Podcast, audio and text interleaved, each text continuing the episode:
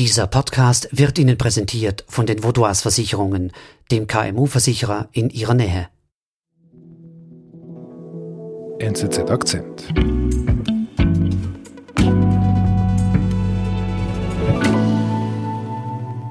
I learned so much about the Hollywood movies, especially Forrest Gump. You love Forrest Gump. I love Forrest But Gump. why do you like him? Simple, never give up. Jack Ma, der Gründer des Alibaba-Konzerns, ist der reichste Mensch Chinas. Jetzt plant er zum zweiten Mal einen Börsengang, den größten in der Geschichte. Matthias Kamp über Jack Ma's Aufstieg.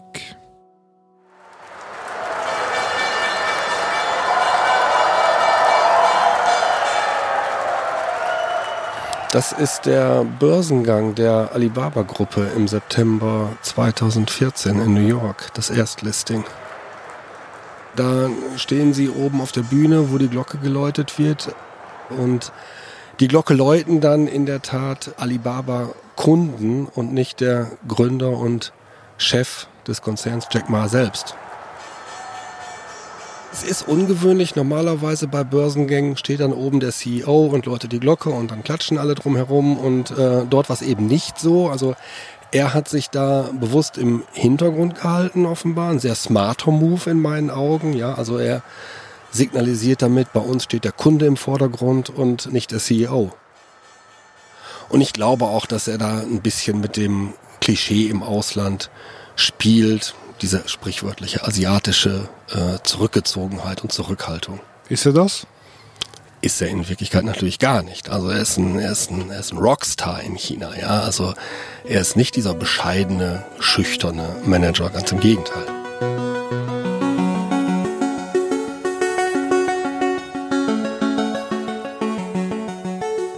Lass uns seinen Aufstieg anschauen. Wie hat alles begonnen? Also er ist in, im Osten Chinas, in der Provinz Zhejiang in Hangzhou geboren, ist dort auch zur Schule gegangen und hat dann früh irgendwo entdeckt, Englisch ist sehr wichtig. Er hat es, glaube ich, auch mal gesagt in einem Interview, Englisch lernen öffne ihm das Tor zur Welt. So, das hat er gemacht dann, wollte immer besser werden, hat dann sich Touristen gesucht. Hangzhou ist eine wunderschöne Touristenstadt, wunderschöner Ort in China, hat sich Touristen gesucht, um sein Englisch zu üben dort.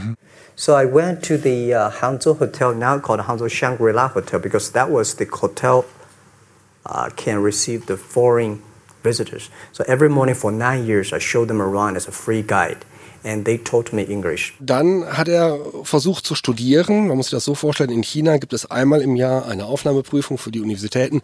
Die ist enorm wichtig. Wenn ich die nicht schaffe, komme ich nicht rein. Durch diese Prüfung ist er dreimal gefallen, bis er es dann schließlich geschafft hat an der Universität Hangzhou. Und dann hat er Englisch studiert. Okay. Und dann ist er quasi, hat er gleich das Internet entdeckt oder wie ging es dann weiter? Nein, dann hat er natürlich versucht, nachdem er das Studium äh, abgeschlossen hatte, wollte er dann weitermachen. Er hat dann versucht, in die Harvard Business School zu kommen, ist nicht aufgenommen worden, zehnmal abgelehnt worden. Er hat es offenbar immer wieder versucht, also hartnäckig ist dieser Mann. Hat dann versucht, ins Berufsleben einzusteigen, hat sich Absagen geholt, einmal bei der Polizei, I went for a police. They said, no, you're not good. hat sich eine Absage geholt bei KFC, I went to even, the uh, KFC. When KFC came to China, come to my city, You applied. 20, 24 people went for the job. 23 people accepted. I was the only one guy. Okay. Jack Ma findet keinen Job. Was macht er dann? Naja, also er hat irgendwann angefangen bei einem Besuch in den USA das Internet zu entdecken, ja. I tried internet in Seattle. And my friend opened a small office and he said, Jack, you, this is internet. I asked, what is internet? Hat dann äh, gesehen, das Internet gibt es wirklich, es funktioniert, hat sich dann hingesetzt, hat in die Maske reingetippt, ähm, Bier, Beer. and I see beers from Germany, beers from USA, beers from uh, uh, Japan, but there's no beer from China. hat dann China, China dazu eingegeben. No data. Nothing. Nothing. No data about China. sah keine Ergebnisse und ist dann zurück nach China gefahren, hat sich hingesetzt und überlegt, was machen wir mit dem Internet, hat es Freunden vorgeführt auch. So we made uh, a small, very ugly looking page. Und kam dann eben mit dieser Idee, so eine Art gelbe Seiten, ein Branchenverzeichnis, ein Online-Branchenverzeichnis für China ins Leben zu rufen. Und? Hat's geklappt? Naja, es war, war kein durchschlagender Erfolg. Es war, um es mal so zu formulieren, wohl die ersten Gehversuche, etwas online im Online-Geschäft zu machen. Aber mehr war es auch nicht, glaube ich.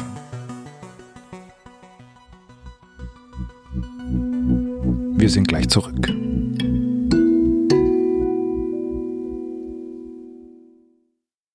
Sie, Ihre Mitarbeitenden und Ihr Unternehmen sind jeden Tag auf einen verlässlichen Partner angewiesen.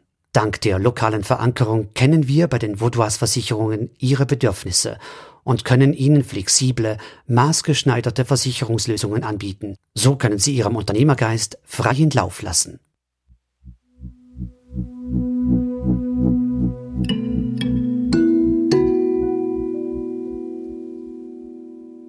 Matthias, du hast gesagt, mit seinem ersten Projekt ist Jack Ma nicht wirklich erfolgreich geworden.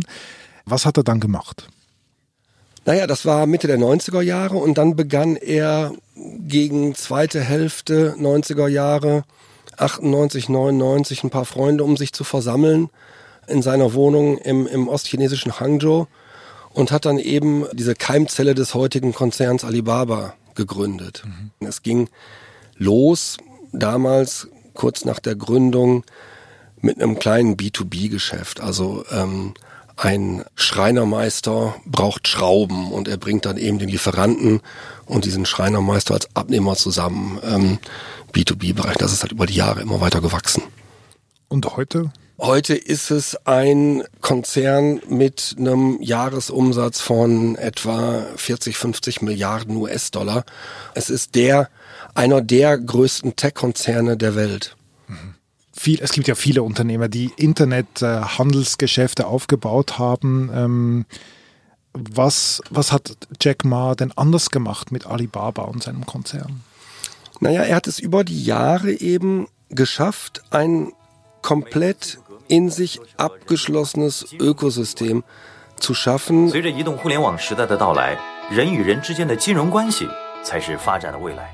Das beginnt damit, dass ich kaufen und verkaufen kann online, dass ich mit einer Bezahl-App des Unternehmens bezahlen kann. Ich, ich äh, organisiere mein Leben in dieser Alibaba-Welt. Ich suche eine Wohnung, ich suche eine Nanny, ich brauche einen Kredit, ich brauche eine Versicherung, ich muss einen Arztbesuch machen. Also er hat im Grunde ein, ein, eine eigene Welt geschaffen. Eine eigene Welt geschaffen.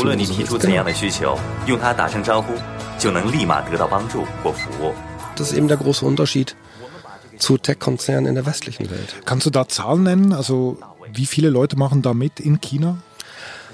Also sie haben so eine Milliarde Nutzer ungefähr, aktive Nutzer. Sie wollen, das äh, sagen die aktuellen Berichte, sie wollen auf zwei Milliarden hoch innerhalb von wenigen Jahren.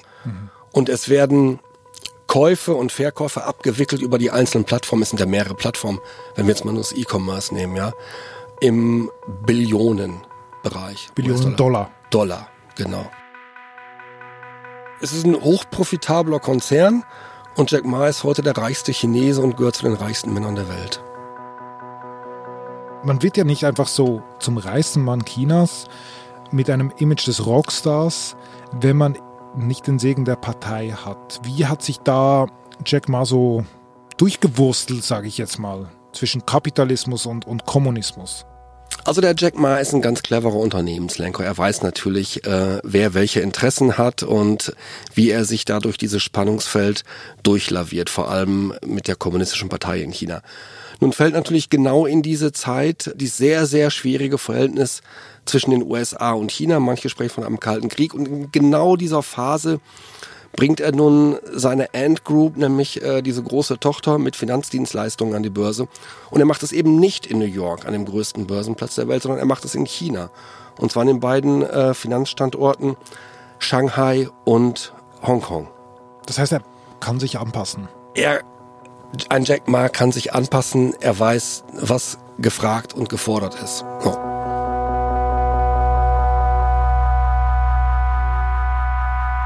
Also was passiert jetzt genau in den nächsten Wochen?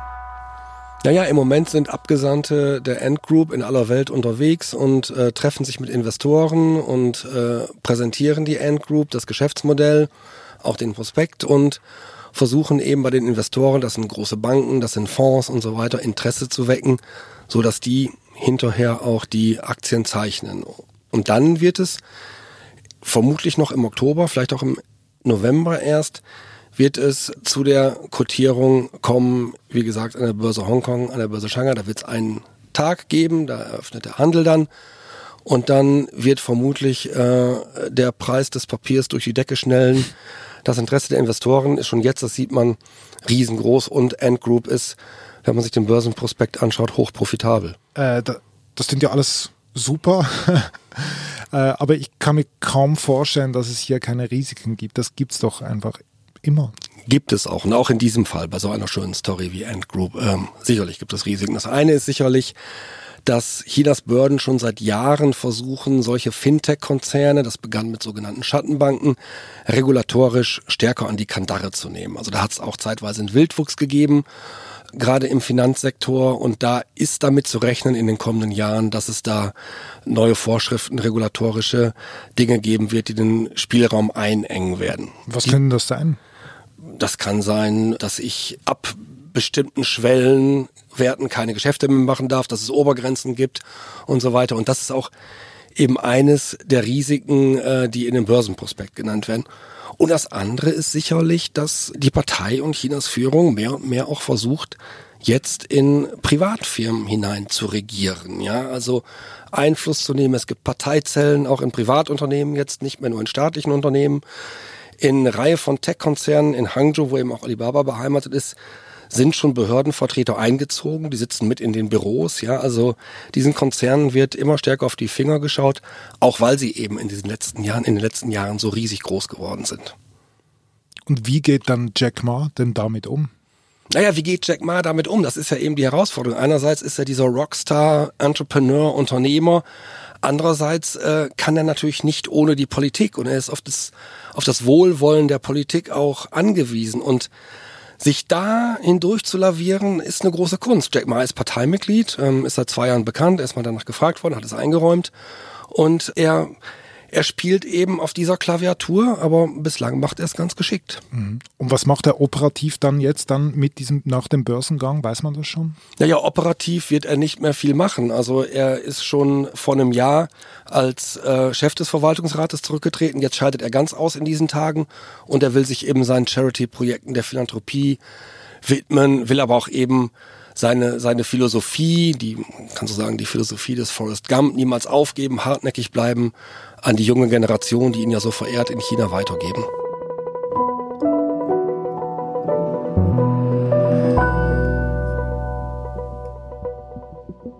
Lieber Matthias, vielen Dank für deinen Besuch bei uns im Studio. Gerne, danke. Danke.